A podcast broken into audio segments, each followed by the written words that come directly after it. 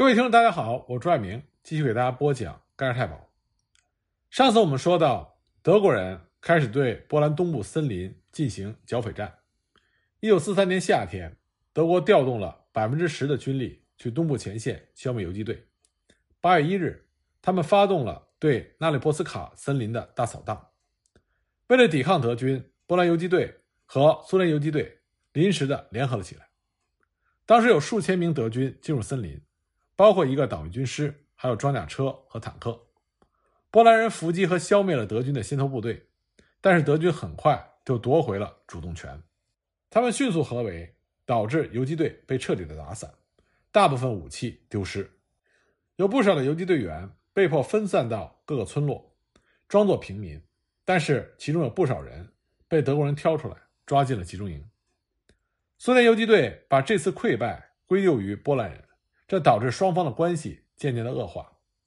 大扫荡行动并没有抓获或者消灭大量游击队，因此德国人就把方圆十英里的所有村子都烧光了，然后强征了当地两万的农民到德国服劳役。波兰游击队和苏联游击队的关系本来就脆弱，经过德军反游击队的扫荡，情况变得更加糟糕。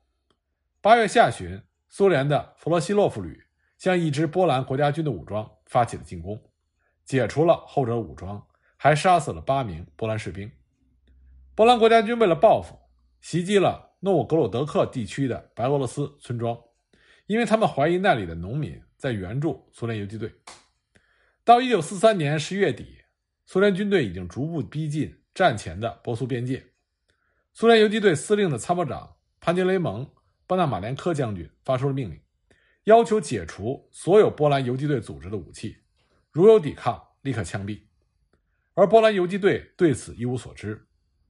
一九四三年十二月一日，当他们的指挥官们受邀与苏联游击队司令瓦西列维奇少校会面的时候，波兰人毫无惧色。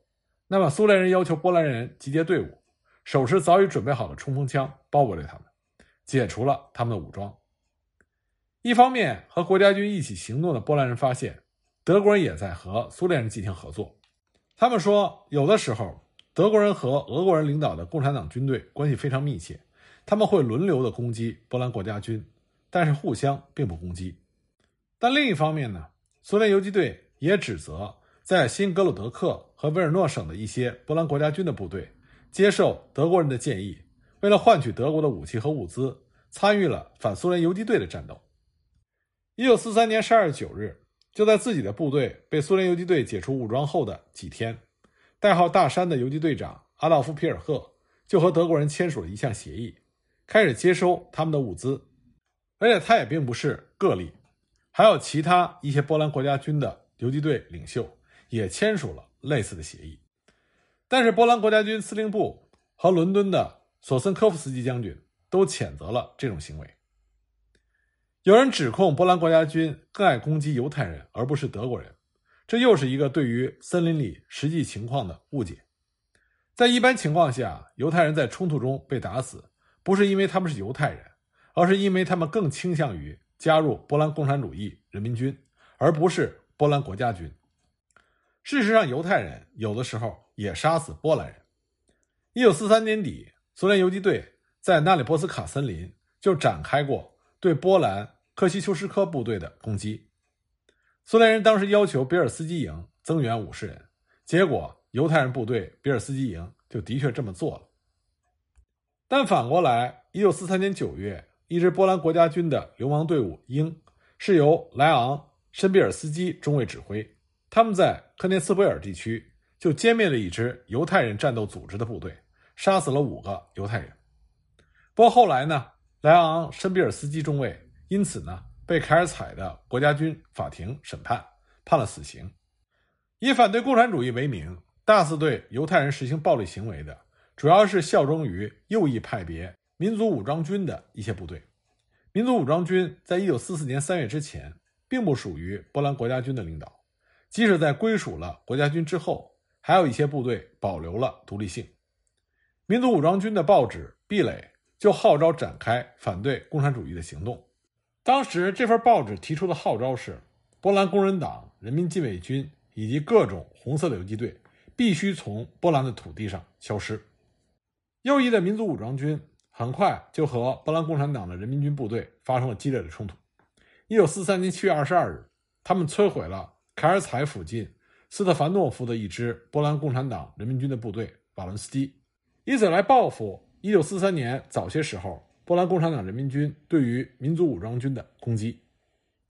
那么，两拨人马之间最著名的冲突是发生在一九四三年八月九日，在卢布林省波洛夫村附近，一支民族武装军的部队伏击和杀害了二十六名人民军游击队和四名平民，而且民族武装军公开的反犹，他们会在森林杀死犹太人，或者把他们交给德国人。他们甚至要求来投奔他们的波兰人杀死一些附近的犹太人来做投名状。那么，波兰国家军。强烈谴责民族武装军的这种反犹行为，以及他们在波洛夫村犯下的罪行。斯大林他想要成立一个对苏联友好的波兰政府，为了这个目的，他从各方面同时展开行动。他首先扶持、栽培波兰的共产党人，把这些人派往波兰寻求支持，来建立一个新的共产主义的政府，建立属于他们的地下军队，这也就是波兰共产主义人民军。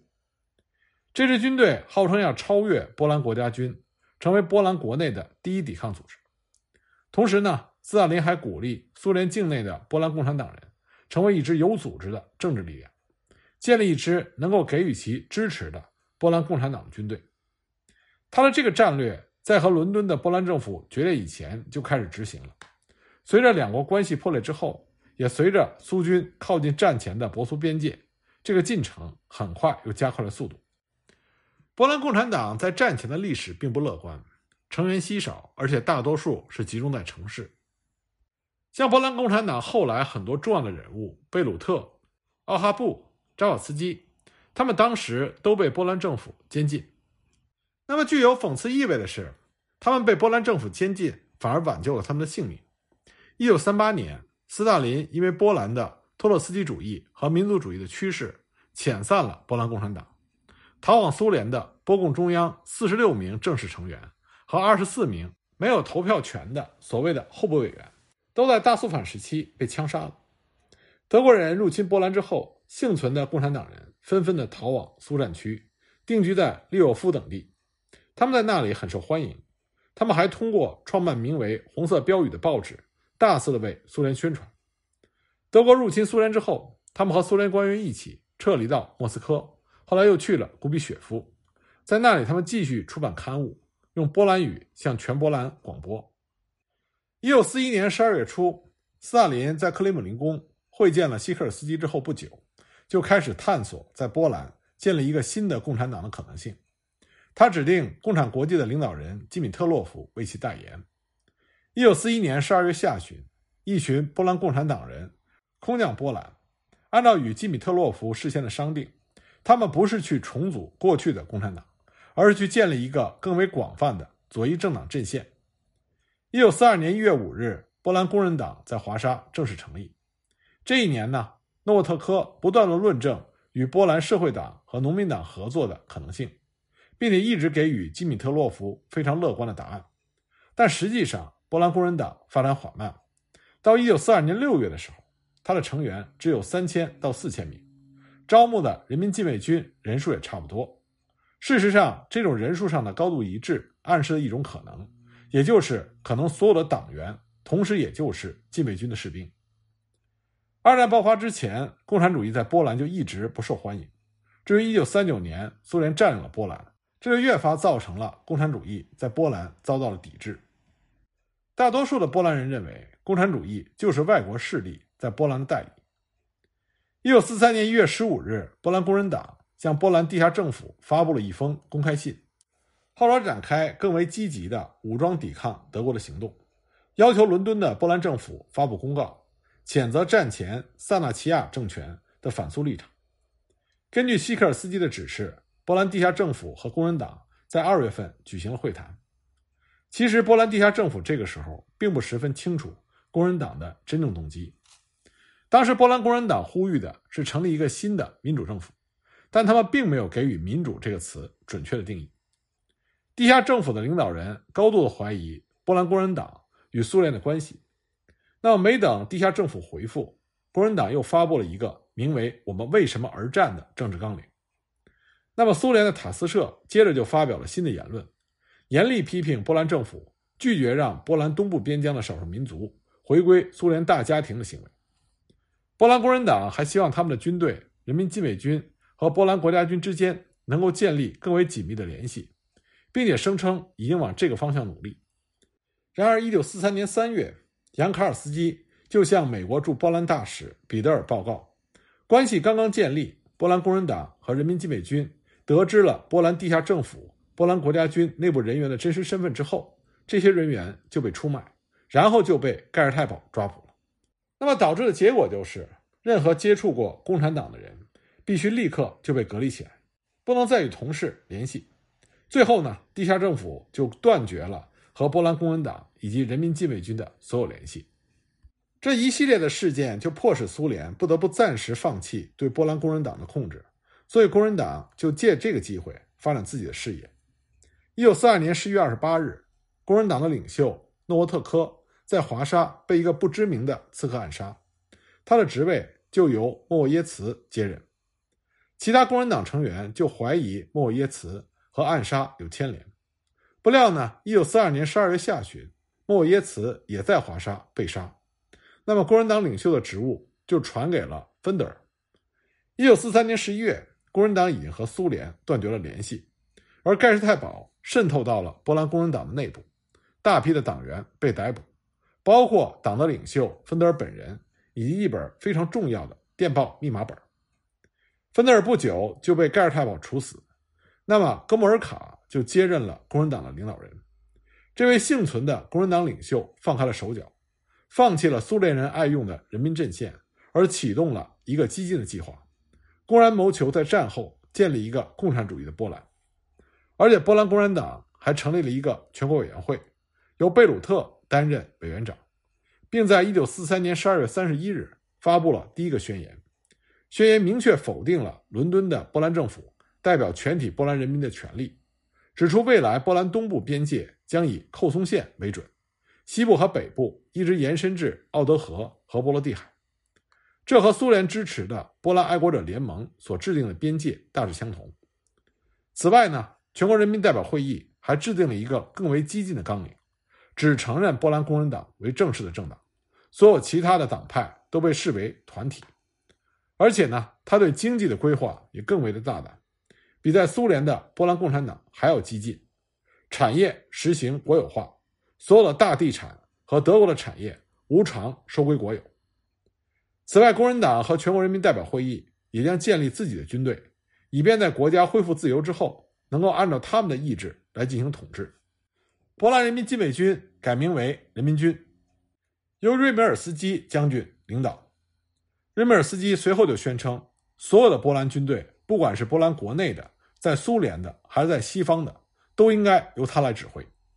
那么，在苏联境内，一九四三年，在斯大林的授意下，成立了波兰爱国者联盟。斯大林不想公开的表示，爱国者联盟就是一个共产党组织，因为这样的话就会疏远其他在苏联的波兰人。因此呢，爱国者联盟就表现出是一个基础广泛的政治团体。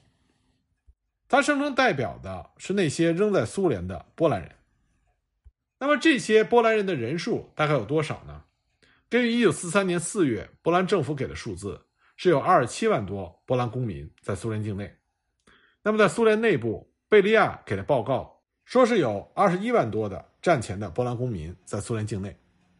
那么这些波兰公民就成为了苏联和在伦敦的波兰政府进行谈判的筹码。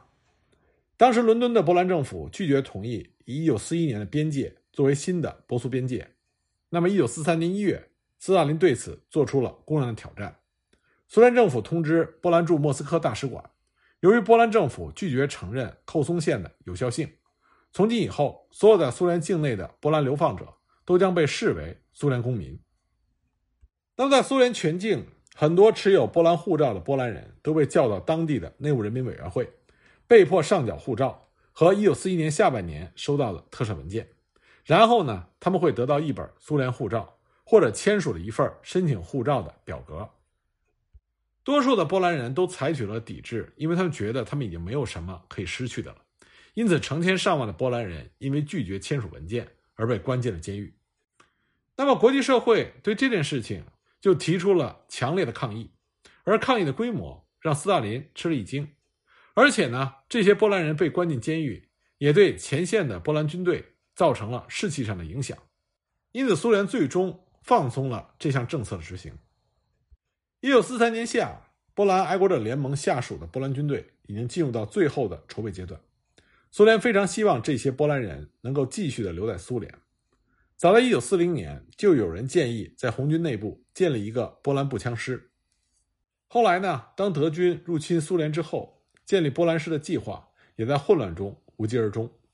最终呢，和苏联红军并肩作战的波兰军队是在一九四三年五月份成立了。军队的总部设在塞尔奇，距离莫斯科大约是一百一十英里。